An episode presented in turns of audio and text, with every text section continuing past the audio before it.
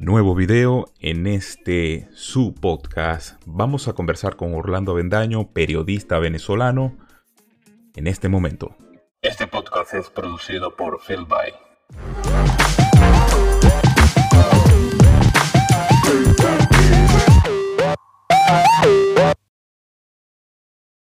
Sean todas y todos bienvenidos una vez más a Pa' que sepáis podcast. Antes de empezar, las redes sociales, audio y video, youtube.com barra Esteban Rafael JR, en las plataformas de audio, Apple Podcast, Google Podcast y Spotify como Pa' que sepáis podcast, en las redes sociales, Instagram, Facebook y Twitter como arroba, Esteban Rafael JR y eh, mensajería de texto más 447856056813 y el t.me barra Esteban Rafael JR, estebanrafaeljr.com. Estoy, eh, como siempre, en la búsqueda de traerles personajes que nos den eh, luces de lo que sucede en Venezuela y sobre todo en estos momentos alrededor del mundo. En esta oportunidad voy a hablar con Orlando Aventaño, periodista venezolano, tiene su trayectoria, todo el mundo debe conocerlo, muy famoso por sus investigaciones acerca de los casos en Venezuela, casos de corrupción en Venezuela, expuso gran parte de la mm, corruptela que ya todo el mundo sabe, pero hoy vamos a hablar algo distinto. Vamos a conversar inmediatamente, aquí tenemos a Orlando. Orlando, bienvenido a mi espacio, muchísimas gracias por estar aquí conmigo y yo siempre agradezco a todos ustedes por tener un pequeño tiempo para por lo menos atenderme a mí, atenderme a muchas personas que tienen esa curiosidad de saber más, porque la gente lo que está es ansiosa de información por el encierro, la gente está ansiosa por todo. Entonces, yo lo que quiero es, este, de alguna forma, llevarles eh, más o menos la información que se, que se expresa. Eh, muy buenas noches, Orlando. Oh, Esteban, gracias. Gracias por la invitación y por la oportunidad de estar aquí. Bueno, Orlando, lo que quería empezar era primero, eh, tu libro. Eh, voy a colocarlo aquí en pantalla, tú no lo vas a ver, pero las personas lo van a ver. Eh, se trata de, el libro tiene dos años, según Amazon, dice Días de Sumisión, se llama tu libro. ¿Qué nos puedes contar acerca de ese libro? O me parece interesante invitar a la gente a comprar libros. Por ejemplo, yo ayer invité al, antes de ayer invité a la gente a comprar el de Manuel, que es la de la reinvención ideológica de América Latina. Eh, hoy tú también tienes algo que mostrar, que es tu libro, que aunque tenga ya un año y pico ya de haber salido, eh, por supuesto hay que decir, miren señores, aquí hay un libro. Como otros autores, por ejemplo, yo tengo este que me lo compré hoy, me llegó hoy. Por supuesto tengo en deuda el que el tuyo y el de Manuel, porque los tengo en la cola de, mi lista de compras. Pero ¿qué, no, ¿qué sinopsis nos puedes dar de tu libro, Manuel? Eh, perdón, Orlando. Bueno, no, es una conversación tan a destiempo porque de hecho, lo, lo, comento aquí, eh, va a salir una tercera edición del libro que iba, iba a anunciar en, los próximos días. Eh, no voy a decir aquí el prologuista porque eh, lo voy a guardar. pero bueno, una, gran, una persona de un perfil muy importante que me va a acompañar en esta tercera edición. Y sí, el libro sigue, sigue ahí sigue creciendo de alguna manera el mercado que ha tenido, lo que me honra muchísimo. Eh, mira, Días de Sumisión es un trabajo también periodístico, un esfuerzo, eh, una especie de reportaje literario, eh, en el que yo quise de alguna manera contar la historia de el asedio constante de la revolución cubana de Fidel Castro eh, contra Venezuela con el propósito de cooptar los recursos de Venezuela para expandir el proyecto de la revolución cubana. Entonces es una historia que, que empieza con, con, el triunfo de la revolución cubana y la, la primera eh, visita que hizo Fidel Castro a Venezuela, que fue también su primera salida de Cuba luego de triunfar la revolución cubana. Y bueno, el libro eh, es una especie de semblanza de luego de esa visita, cómo empiezan eh, todos estos alzamientos guerrilleros que tuvieron a Cuba como norte moral y también como sostén financiero. Eh, luego, de alguna manera, la infiltración del régimen cubano y de las ideas eh, comunistas, socialistas, en las Fuerzas Armadas, el desarrollo de los movimientos golpistas o las conspiraciones y luego la ejecución de estos movimientos golpistas y, en consecuencia, el auge de Hugo Chávez como figura política. y eso evidentemente muy conectado con los procesos históricos que se estaban dando en La Habana. Entonces, bueno, es una, es semblanza, le, le, ha ido bien y ahora viene con su tercera edición eh, y bueno, como nuevo prologuista y eventualmente, creo que en los próximos días estaré eh, anunciando esto que para mí es, es una especie de, buena nueva, de, triunfo, eh, por, por quien es la persona que me va a estar acompañando en esta tercera edición. Perfecto, esperemos que sea alguien, bueno, lo vamos a estar promocionando porque aquí lo que, lo que se necesita y yo creo que lo que nos hace falta a los venezolanos es leer más, es apagar un poco más las redes sociales, dejar de, dejar de seguir influencers que son comediantes, dejar de seguir influencers, y no tanto dejarlo de seguir, a, sumarle a esa situación más libros con conocimiento. Yo creo que la, la, gente en estos tiempos está un poco mm, perdida. Yo no sé si es perdida, yo no sé si es que no tienen una guía, pero estoy asombrado con la, con la capacidad que tienen algunos influencers de desdoblar la, la, la realidad. Como que para que y de hablando de desdoblar la realidad, es allí donde yo quiero tu opinión acerca de los dos debates. eso es, vamos a la parte internacional inmediatamente.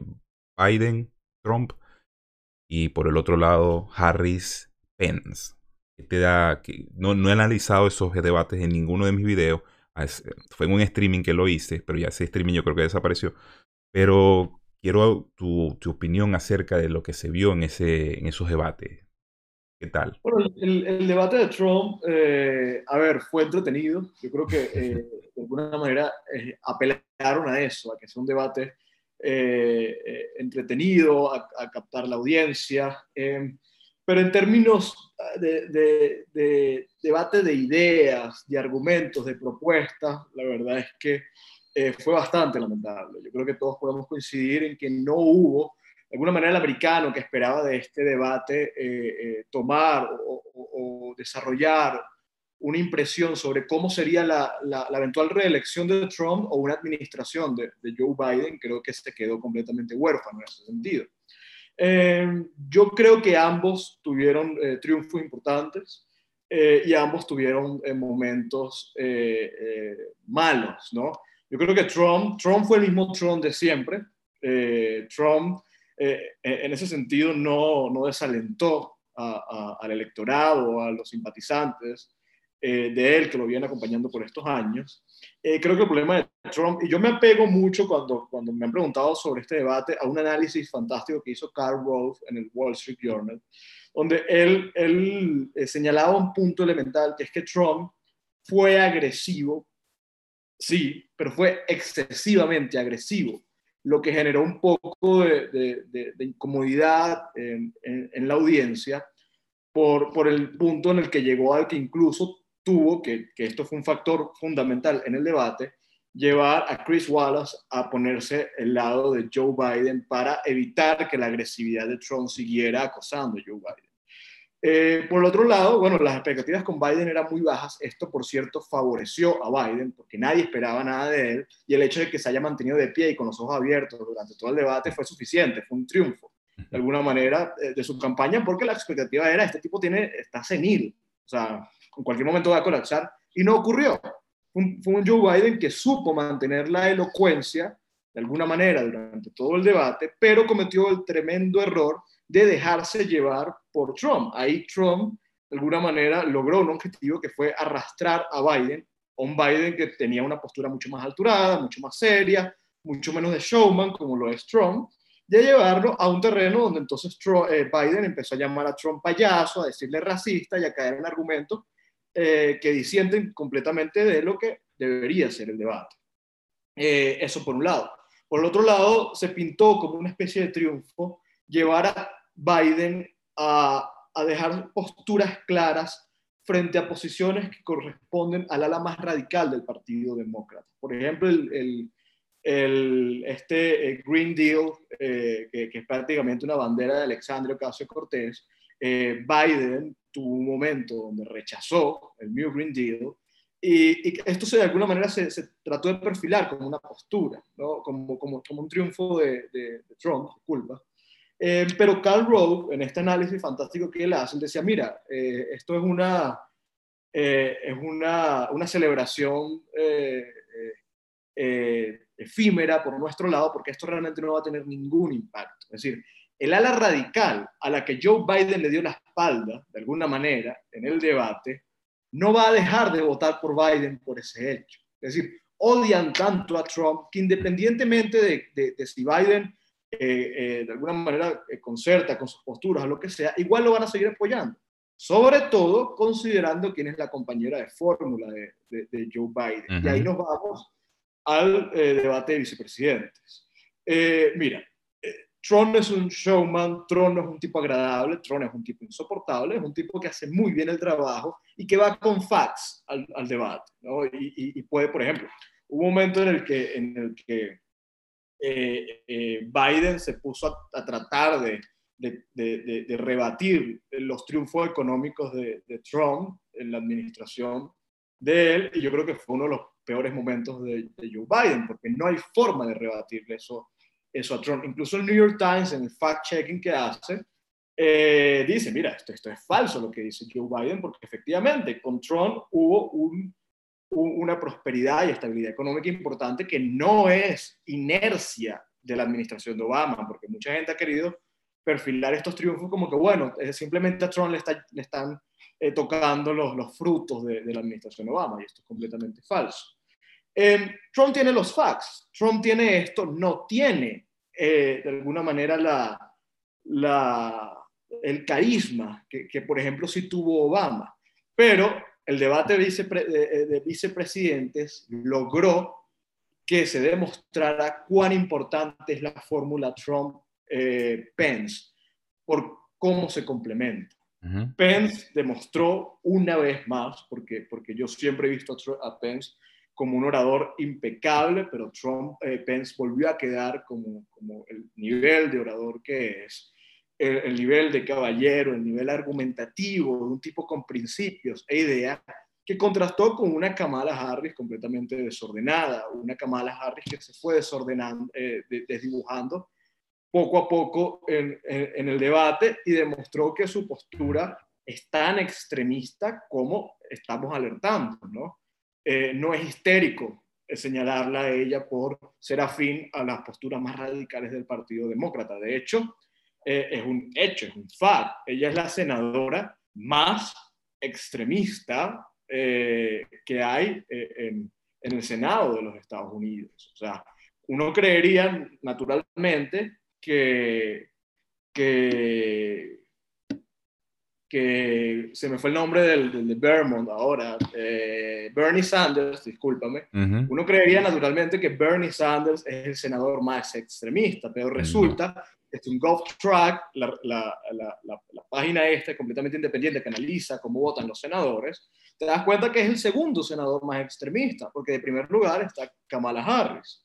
Entonces, mira, el debate yo creo que de vicepresidentes, aunque lamentablemente no tiene ninguna incidencia y es casi no visto por la audiencia americana, yo creo que demostró cuán importante es la fórmula Trump-Pence y cuánto daño le hace Kamala Harris a la candidatura de Joe Biden.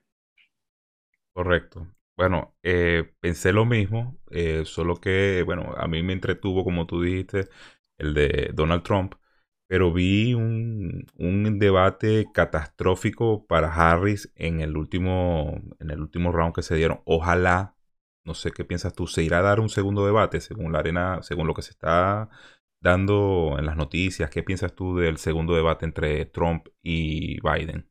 Bueno, el del 15 de octubre se canceló porque supuestamente no se pudieron concertar las posturas de eh, un debate virtual, que era por el que insistía Joe Biden, y un debate en persona, que era por el que insistía la campaña de Trump.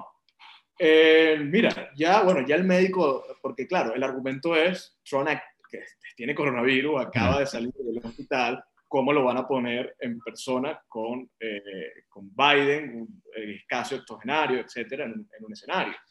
Y es un argumento que se cae solo porque primero hay, hay recursos para ponerlos a los dos en el mismo espacio y evitar que haya contagios. Primero, nosotros vimos como el debate de Pence-Harris, habían eh, dos láminas de plexiglas eh, entre los candidatos. Y por el otro lado, se cae solo porque de aquí al 15 de octubre, que bueno, ya dos días, eh, Trump, ayer el médico de Trump dijo claramente, él ya no puede contagiar Hoy ya le dieron de alta para participar en eventos públicos. Ayer estuvo en Florida, donde incluso bailó YMCA. Eh, está bien físicamente. Entonces yo creo que esto deja claro, mira, eh, el debate, eh, el primer debate fue insoportable para Joe Biden. O sea, tuvo que haber sido insoportable por la manera tan agresiva en que fue Trump. Eh, yo pudiera entender que a Biden no le conviene un segundo debate. El problema es que están haciendo esto, es decir, están impulsando esta, este relato, que es el que no puede haber más debates. Y esto debería dejar muy mal parado a, a, Biden. Y no es nuevo. Nosotros vimos cómo eh, Nancy Pelosi, en una declaración bastante honesta a los medios, dijo que ella creería, ella, ella piensa que, que Joe Biden no debería debatir con, con Donald Trump. Y esto es en parte un intento del Partido Demócrata de proteger a Joe Biden porque, porque Joe Biden, eh, aunque fue elocuente en su último debate, eh, no tiene las agallas ni, ni, la agresividad de debatir con una persona como Donald Trump. Perfecto. Eh, ese hilo. y el hilo del Trump eh, se, se, contagia de COVID. ¿Cómo tú ves ese panorama allí? Porque hay mucho, muchas especulaciones. Dicen, no, que eso fue mentira. Incluso muchas cuentas verificadas en Twitter le desearon la muerte en el momento que él dice, y bueno, miran, mi esposo y yo nos contagiamos, pues, y se vio un, ambiente tan pesado en cuanto a todas esas informaciones, hablaban de que ella tenía respirador, hablaban de muchas situaciones, ¿cómo crees tú políticamente que puede, eh, puede beneficiar a Trump haber anunciado y haber hecho todo esto que vivimos nosotros y estábamos viendo en, los medios de comunicación? ¿De repente eso lo beneficia pues verdad, ¿tú crees que, que haya algo allí que debamos saber acerca de este contagio? Bueno, con respecto a lo que hizo de que hubo quienes desearon la muerte del presidente, eh, leí una encuesta, yo no recuerdo si fue en el medio político, eh, donde eh, de alguna manera sondeaban las impresiones de los ciudadanos divididos en republicanos y demócratas frente al anuncio del COVID de, Trump. y tú veías que que el 43%, creo que era, era 40 y algo por ciento de los demócratas, los que se identificaban con el Partido Demócrata, estaban felices, era la, reacción. y, y, bueno, uno comparaba, eh, eh, por ejemplo, sondeos previos que se hicieron con respecto a enfermedades que tuvieron miembros del Partido Demócrata y los republicanos, en, el, en los momentos que se hicieron los sondeos, eh, decían que, bueno, que, les preocupaba y que le deseaban lo mejor. Entonces tú ves un contraste en cómo, de alguna manera, quienes simpatizan con el Partido Demócrata y el Partido Demócrata en general se ha desviado, se ha desdibujado completamente. Y las reacciones y las emociones que genera Donald Trump en la sociedad eh, americana.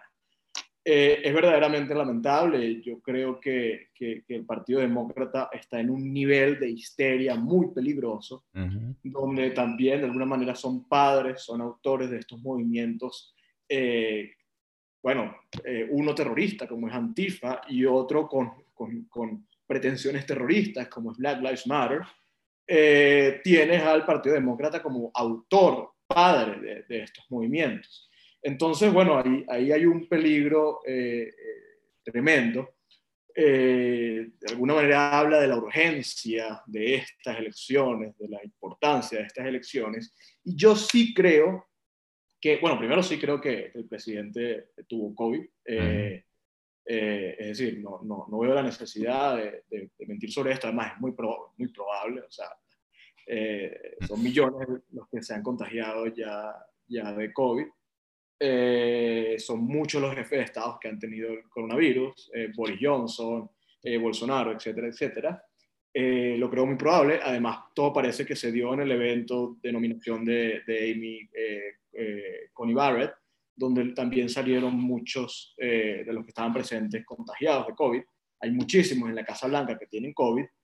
Yo creo que lo manejó muy bien y yo creo que esto terminó siendo una especie de blessing in disguise para, para Donald Trump, porque afortunadamente salió, salió de la enfermedad, no tuvo ningún problema, eh, no, no, no, estuvo jamás eh, vulnerable eh, y salió reforzado por, por, haber atravesado esto, con, un impulso importante y además salió con un mensaje fundamental, que es no teman, no tengan miedo. O sea, ya yo pasé por esto, ahora, ¿sabes? No tengan miedo, sigamos desarrollando nuestras vidas. Y eso es un mensaje que ningún jefe de Estado lo ha blandido. O sea, ningún jefe de Estado ha empuñado esta idea. Eh, y eso habla muy bien del contraste de Trump con respecto a un partido demócrata que ha eh, alzado toda una campaña en torno al miedo, ¿no? Defund the police, el racismo, eh, el COVID nos va a matar, hay no sé cuántos miles de muertos, etc. Y cuando uno ve las estadísticas, te das cuenta de que, de que han sobredimensionado absolutamente todo y que han manipulado completamente todo esto a favor de la campaña de Joe Biden. Correcto. Eh, fíjate lo totalitario que es Trump, que está diciendo que tranquilo, que esto no sucede nada. Yo pasé cuando los totalitarios en el mundo lo que andan es metiendo miedo y cada vez más. Porque fíjate lo que sucedió ahora. La OMS, eh, lo registré bajo un retweet que tú le diste, creo que a, a Emanuel Rincón, dijo de que nunca fueron necesarios los encierros para poder controlar la pandemia. O sea que si van a seguir aplicando estas medidas de encierro, que no lo hagan, porque ya eso... ¿Qué, crees tú que... Eh, eh, porque aquí yo donde lo veo, quienes, quienes han apostado a abrir las economías son Bolsonaro y principalmente Trump. ¿Entiendes? eso, eso que dices es clave de cuán totalitario, eh, de, forma cínica, de cuán totalitario es Trump, porque, porque a ver, se ha alzado toda una campaña, además, vamos a referirnos a, esta cosa infeliz de, venezolanos por Biden, que sacaron una especie de, valla donde comparan a, Trump, a Trump con, con, Chávez. claro. Y, claro, ellos hacen referencia a unos supuestos ademanes autoritarios y que ese tipo no respeta las instituciones, etcétera, eh, lo que es completamente desproporcionado. Eh, pero fíjate, o sea, cuán autoritario es Trump que ha sido el uno de los pocos jefes de Estado que ha apostado por resguardar las libertades individuales y las libertades económicas en tiempos en donde casi todos los países están apostando por reforzar un Estado completamente autoritario, controlador, eh, limitar las libertades individuales, etc. Y tú lo estás viendo, o sea, eh, lo de la OMS es bastante infeliz y, habla de, de, la necesidad de no solamente apartarse de la OMS, sino condenarla por su responsabilidad en todo lo que ha sucedido, porque, bueno, eh, eh, lo de la, OMS, la, Organización Mundial de la Salud obviamente responde a una manipulación de China, de este organismo, eh, pero tú ves, China es el padre de, los confinamientos. O sea, la, política de confinar la empezó a instaurar China y la propuso como que la fórmula para evitar que, la, que el virus se expanda y la continuó, bueno, de este lado del hemisferio, eh, Maduro. Eh, pero tú tienes un Pedro Sánchez con, bueno, con unas eh, mañas completamente autoritarias, que fue el que impuso en España el confinamiento más duro de toda Europa. Tienes a, a, los países de Medio Oriente que también impusieron un confinamiento tremendamente duro. Tienes a Corea del Norte, que bueno, ni, ni, qué decir. Entonces, es evidente el contraste entre los, los, los, países y los jefes de Estados que han apostado por mantener las economías libres, mantener las economías funcionando y mantener a los ciudadanos libres, por aquellos que han eh, optado por, mira, vamos a controlar a los ciudadanos. Entonces, bueno, tú decías Bolsonaro, tú tienes a, Trump, tú también tienes a, a, Boris Johnson, tienes los países nórdicos también. Eh, Sí, o sea, eh, eh, todos en diferentes medidas, pero, claro. la voluntad de recordar la economía estaba. Le reconozco algo a Boris Johnson, que él durante los últimos ocho meses, él ha sido flexible, pero el Parlamento ha metido la mano de una forma tan siniestra que ahora eh, unas medidas draconianas ahí, que si seis personas no pueden estar más de seis personas en plazas públicas. Por supuesto, la gente eh, toma sus medidas porque todavía aquí yo he trabajado toda esta pandemia, he trabajado, a diferencia de lo que tú estás viviendo, yo he trabajado como que si yo nunca hubiese trabajado en mi vida, porque en realidad lo que la pandemia fue que aceleró ciertos sectores económicos y por supuesto algunos sectores económicos que separaron esta gente que estaba aquí o obligados se tuvieron que mover a otros sectores y yo viví el, como que el traspaso de, de, empleo de una parte a otra. Ya se volvió a restituir. Lo único que le puedo reconocer, y no, lo único no, les reconozco a Boris Johnson esa actitud, pero yo creo que van a empezar un poquito a recrudecer las situaciones. Pero sí, ellos han, ellos han actuado de una forma que son países industrializados, o sea, tú no puedes cerrar un país industrializado. Y el que tenga la, el que tenga la, visión de cerrar un país industrializado es porque sencillamente quiere quebrar el país. Y es la única forma, ¿ya? Y, no hay para dónde agarrar. ¿A qué? Fíjate, Venezuela. Venezuela con esta locura del 3x2 plus, del 5x5, 7x7, ya la gente no le presta atención a esa situación porque sencillamente no hay ley, no hay nada. Y igual, el, dictador, el tirano sigue mandando, pero este, son medidas que no se pueden tomar. Y con respecto a cambiando la situación, pero en el mismo tono, lo de, eh, bueno, ya yo creo que asomaste algo por ahí. Dame las, eh, yo siempre le pregunto a, bueno, ya te lo se lo pregunté, Emanuel, te lo pregunto ahora a ti. ¿Por qué Trump se parece a Chávez?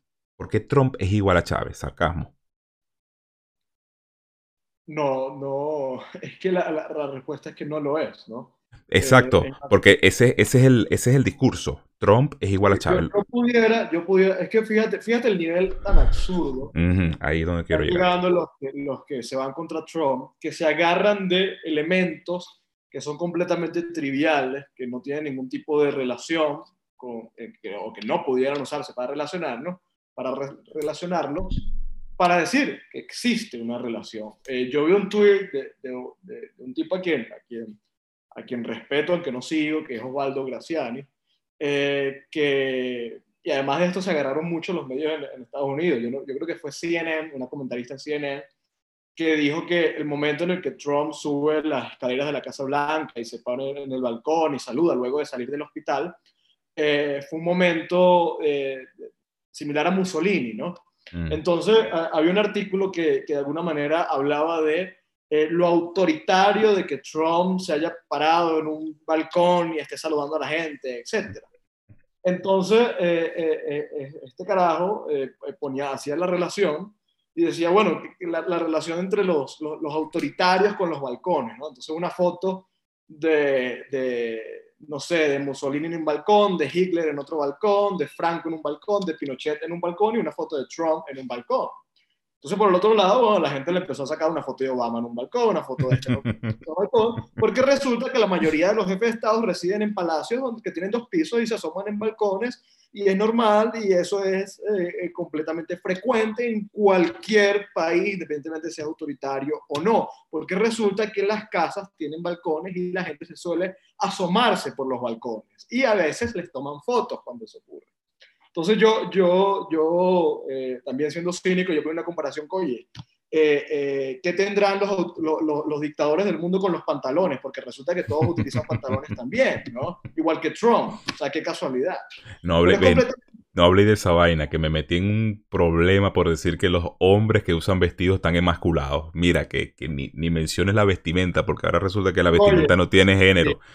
Y bueno, por ahí no nos metamos, porque fuiste valiente, porque eso es un tema, es un tema sensible. No, y me metí, en, me metí en tremendo problema. Mira, me han llegado de esa, de esa gente con, con, esa, con ese odio tan fuerte de decir, mira, si, si, si un hombre se pone un vestido en favor de una causa, el hombre está siendo como, mira, enmasculado, o sea, un vestido en favor del feminismo radical, mira, hay que ver cómo es la situación. Bueno, que tú eres, que tal, yo, ah, yo, yo lo disfruto, por ejemplo, yo me imagino que tú también debes disfrutar cada vez que te que te lanzan un poco de insultos y quieren, como tú sabes, esta gente que es eh, tipo como los que tenemos en Venezuela, que son los fanáticos, estos, los moody fan, los Guaidó lover, y toda esta gente que se pone brava cuando tú lanzas una investigación que está basada en hechos y te vienen y te agreden porque te dicen que tú lo que eres un mentiroso, que tú lo que eres un retrógrado y etcétera, etcétera. Bueno, imagínate tú.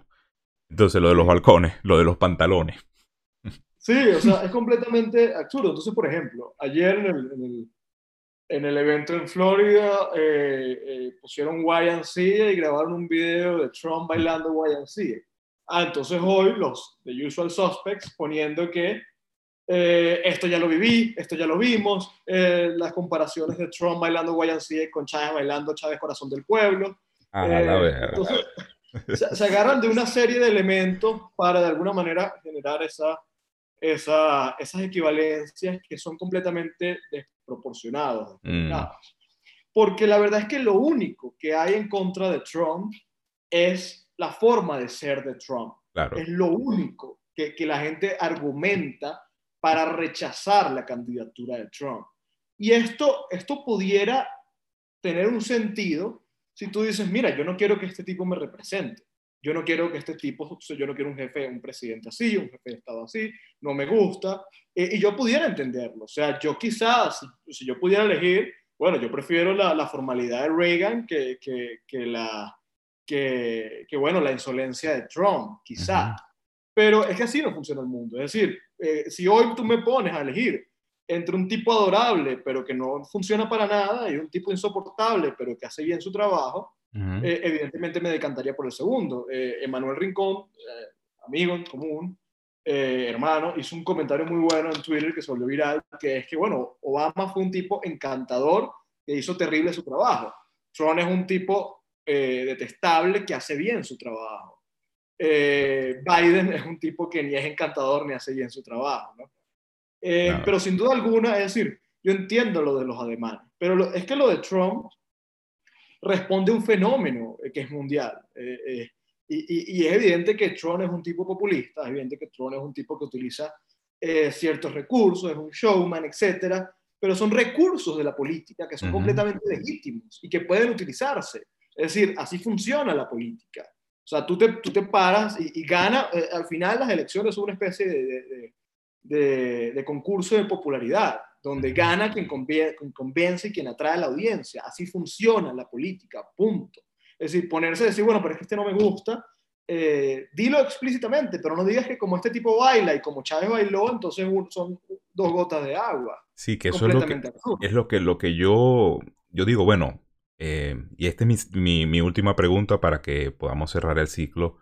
Eh, yo siempre he dicho, o sea, tú puedes salir a la arena política y decir, mira, a mí no me gusta Trump por esta situación, yo eh, me decanto por Biden y Kamala porque yo soy como que muy socialdemócrata o soy muy socialista. Porque yo, ese es mi corazón. No te vengas con unas mentiras de que este se parece al otro, tratando de crear una narrativa que es falsa y encima de que es falsa, o sea, se saben por dónde se ven las costuras, porque incluso la, la valla esa que tú mencionaste fue pagada por una agencia que es financiada por el mismo Soros. Entonces se les ve la, la costura de la situación cuando ya uno sale y dice, bueno, pero ¿Cómo la gente puede creer en esta, en esta estupidez? Entonces, mi pregunta es, eh, Orlando, ¿tú crees que el venezolano en el mundo, yo no estoy hablando de los que están en Estados Unidos, ¿tú crees que el venezolano en el mundo debería hacer activismo político por lo que está sucediendo en, en, en Estados Unidos? Mira, yo, yo a ver, eh, yo creo que eh, todo el mundo puede hablar sobre lo que le dé la gana y puede opinar sobre lo que le dé la gana y debe asumir las consecuencias de opinar y hablar sobre lo que le dé la gana. Eh, yo creo en eso. ¿no? Eh, yo no creo que eh, debamos eh, considerar que alguien no debería hablar sobre cierto tema, etcétera. Pero bueno, si tú dices una estupidez, tú tienes que asumir las consecuencias de decir claro. esa estupidez. Eh, yo lo que pienso es que, bueno, hay cierto grado de inmoralidad en los supuestos disidentes del chavismo que te van a Estados Unidos a respaldar causas, no digamos Joe Biden, porque a ver, Joe Biden tampoco es lo que, lo que de este lado también eh, estamos eh, alertando que es un, un comunista, comunista. Un chavista, que es un radical. No, la verdad es que Biden es un tipo moderado eh, del Partido Demócrata que de alguna manera representa eh, esa tradición moderada del Partido Demócrata, cercano quizás a, a, a un Clinton, a, a, un Obama, que tampoco fue eh, moderado, que de alguna manera Obama es el responsable de este desvío del Partido Demócrata. Pero Obama no es Kamala Harris, eh, digo, Biden no es Kamala Harris, Biden no es Alexandria Ocasio Cortés, Biden no es Ilan Omar, Biden no es Bernie Sanders. Eh, eso está claro. Hay venezolanos apoyando a, a estas personas. Yo conozco venezolanos que, que, que, que, que, votan en Estados Unidos, lamentablemente, y apoyan la candidatura, apoyaron la precandidatura de, de, Bernie Sanders en su momento. Ahí sí me parece que hay un grado de inmoralidad eh, tremendo pero vamos a obviar ese hecho. Vamos a suponer que legítimamente creen que el Partido Demócrata tiene mejores ofertas, que eh, Trump es un tipo autoritario, que Trump es un tipo que X. Todos los argumentos que todos conocemos. Eh, yo creo que entonces hay un grado de estupidez muy grande. Eh, porque si tú eres un tipo serio y tú vas a, eh, de alguna manera, rebatir la candidatura de Trump, tú no dices que Trump se parece a Chávez, digamos, si estos son los argumentos, o que Trump es un dictador en potencia, o que Trump es un tipo autoritario, como lo he visto a mucha gente supuestamente inteligente, con un grado de influencia importante y que apoya a Biden. Eh, ese es el problema. Si la comparación con Chávez es simplemente absurda, yo creo que hay mucho interés. Yo creo que, que bueno, evidentemente eh, en la oposición venezolana, eh, eso todos sabemos, quizás el 80% no disiente de las ideas socialistas y probablemente se pueda sentir mucho más identificado con el Partido Demócrata. Eso es legítimo, me parece inmoral, me parece idiota, me parece que es habla muy mal de, de estos venezolanos porque Luego de 60 años de socialismo en Venezuela no aprendieron nada, no entendieron nada, no quedó ningún tipo de, de, lección en este proceso. Eh, me parece lamentable, creo que es una minoría importante, eh, pero que es importante. Y yo creo que obedece a esa tradición bastante lamentable de, de intelectuales de caviar, intelectuales desconectados que hemos tenido en Venezuela, en Venezuela siempre. Eh, mucho de lo que desde afuera detestan a Trump, venezolanos, eh, son tipos que toda la vida se han identificado con ideas de, izquierda en, Venezuela y que, y que, bueno, siguen manteniendo la misma, siguen pensando igual, no han cambiado, no han evolucionado estando en Estados Unidos. Correcto, bien, bien y, yo hice un audio con, un audio video con Andrés de la Quiesa, Em, relatando lo que sucedió en Venezuela desde el 40, que todo el mundo dice, no, del 58, unos decían 20 años, otros decían 58, bueno, no, ahora resulta que el quiebre de Venezuela resultó en el 40, y que desde el 40 Venezuela giró totalmente a la izquierda y no salió de ese, de ese atolladero, por eso es que nosotros vemos un país que, bueno, sucedió lo que sucedió y aunque muchos digan, no, Estados Unidos no va a llegar a un comunismo, pero es que a mí no me preocupa el comunismo de Estados Unidos a mí me preocupa de que Estados Unidos pase de ser una superpotencia a hacer nada y que supere en, este, en, este, en esta carrera, en esta competencia, que, que, China supere a Estados Unidos. Eso sí me preocupa a mí. Claro, claro. Ese es, el, ese es el gran riesgo, que es que hoy más que nunca se necesita un, un, Estados Unidos con una presencia internacional muy fuerte y con una influencia muy fuerte. Porque, mira, eh, eh, yo, yo sí me decanto por un Estados Unidos que influya en, en, el hemisferio, que influya en el mundo, eh, porque creo que es necesario. Yo creo que hay una especie de guerra fría que continúa, donde hay dos eh, posturas que se están enfrentando. Una es antioccidental, anticapitalista, eh, anti-individuo, la otra es, es eh, oriental, liberticida, etc. Y yo creo que Estados Unidos es sin duda alguna el último bastión que queda en ese sentido. Entonces, sí, yo creo que la importancia de, esta elección eh, radica en eso, no en la figura, sino es que estamos hablando de eh, un momento crucial eh, en el mundo donde China, bueno, es una megapotencia, está amenazando por irle quitando influencia a Estados Unidos en el mismo occidente.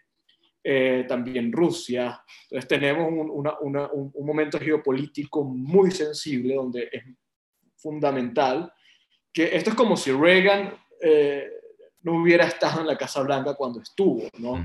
Eh, cuando, y, Thatcher no hubiera estado en Reino Unido, claro. cuando, cuando lo estuvo, ¿no? Eh, precisamente, o, Juan Pablo II no hubiera estado en el Vaticano cuando lo estuvo. Precisamente la conjunción de estos actores permitió que se cayera el, el comunismo en, en, Europa. Entonces, hoy nuevamente estamos en un momento crucial eh, eh, no, de acuerdo, de acuerdo contigo en eso. Y eh, un último comentario sobre lo que decías de, desde cuándo arrancó el socialismo en Venezuela. Sí, efectivamente. llegó con, con, el, con el, la revolución de octubre, con el golpe a Medina, hubo un hiato con la dictadura de, de, Pérez Jiménez. Correcto. Y, y, se retomó, pero se retomó yo sí, y, me han atacado por eso. Por ejemplo, yo, yo, hice un artículo eh, que, que, me atacó parte de la derecha venezolana, eh, defendiendo a Rómulo Betancourt, porque yo sí creo que la democracia tuvo sus méritos eh, en contra del comunismo, pero lamentablemente también permitió que se desarrollara la estructura que luego devino en Hugo Chávez. Entonces, eh, eh, bueno, fue un proceso muy complejo, pero sí, son, 60, son 80 años de, socialismo, con, con, un pequeño hiato que hubo que lamentablemente no, no, no sentó las bases, como, como sí ocurrió en Chile, para que Venezuela pudiera proteger la economía de mercado por tantos años.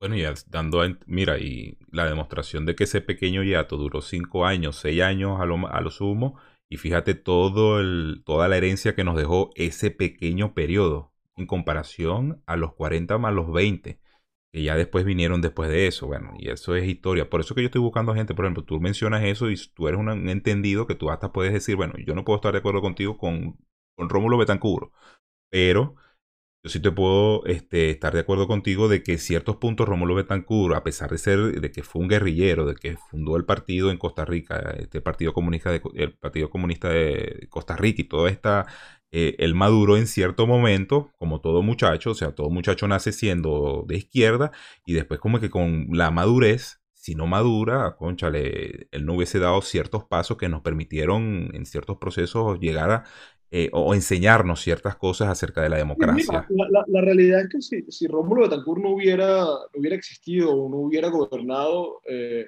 eh, no hubiera tomado el poder en el 59, en, el 60, en el 59, la realidad es que, es que el proceso del chavismo hubiera llegado en los 60. En los 60. Rómulo Betancourt fue un muro de contención de esa guerrilla castrista que quería tomar el país y, sentó las bases para, para, para una democracia que, que, bueno, coño, convirtió a Venezuela en el país más próspero de la región por, tantos años, en el país más importante de la región, que luego simplemente se desvirtuó por la misma democracia, ¿no? Fue un proceso autodestructivo, pero, pero, pero bueno, es complejo, pero sí, yo sí le reconozco a, a Rómulo Betancourt, como por ejemplo le, reconozco a, a Carlos Andrés Pérez, pese a que Carlos Andrés fue el padre del modelo rentista, Carlos Andrés también tuvo la voluntad de, En el segundo periodo, claro. De desmontar ese, ese, modelo rentista. Voluntad que no tuvo ningún otro gobierno. Pero bueno, eso, eso da para otra discusión larguísima. Que por cierto, te invito a cuando tú quieras a venir aquí a hablar, a, tengas un tiempo libre, tú dices, Esteban, quiero, quiero participar contigo, hay una situación, yo de verdad este, trato de, abrir mis espacios, aunque como todos sabemos, nos, nos tienen bloqueado por todas partes. Estamos en listas, pasamos de la lista Tacón, pasamos ahora a otra lista. Y de verdad que, bueno, si tienes últimas consideraciones, Orlando, para, para despedir.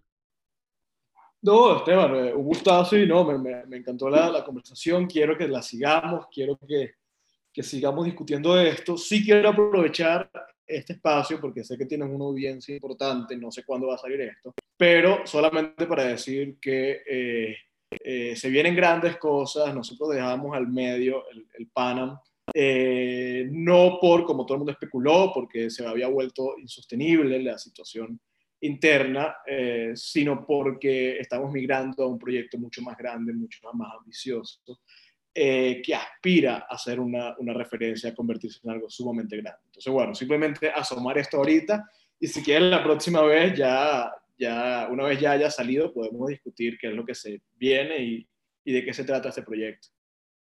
Bueno, no te iba a preguntar nada de eso porque yo resumo de que eso es una situación personal, pero gracias, muchísimas gracias por dar el adelanto aquí y lo del prólogo del libro. También vamos a, colocar en la caja de descripción el libro de tu autoría para que, bueno, esperen, y bueno, los que quieran comprarlo ya, obvio, pueden comprarlo. Y si va a salir una tercera edición, sencillamente la gente sepa dónde buscarlo y cómo se llama el libro.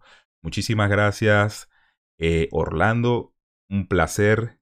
Gracias por estar aquí. Yo voy a despedir, a despedir este espacio. Y bueno, aquí vamos. Muchísimas gracias a todos ustedes por seguirme, por ver este, este video. Compártanlo. Lo más importante de todo esto es compartir toda la información que se está dando en este espacio. Este es un espacio que es creado eh, con las manos. Esto no es producido, este, esta es producción propia. Así que estos invitados que son de lujo, vamos a darle voz, vamos a compartirlos. Es necesario. Yo siempre insisto, hay que discutir lo que se discute aquí en familia, porque es la única forma de que abramos la mente, salgamos de ese atolladero. Bueno, fe, familia, vida, libertad y propiedad. Para que sepáis, nos vemos en un próximo episodio.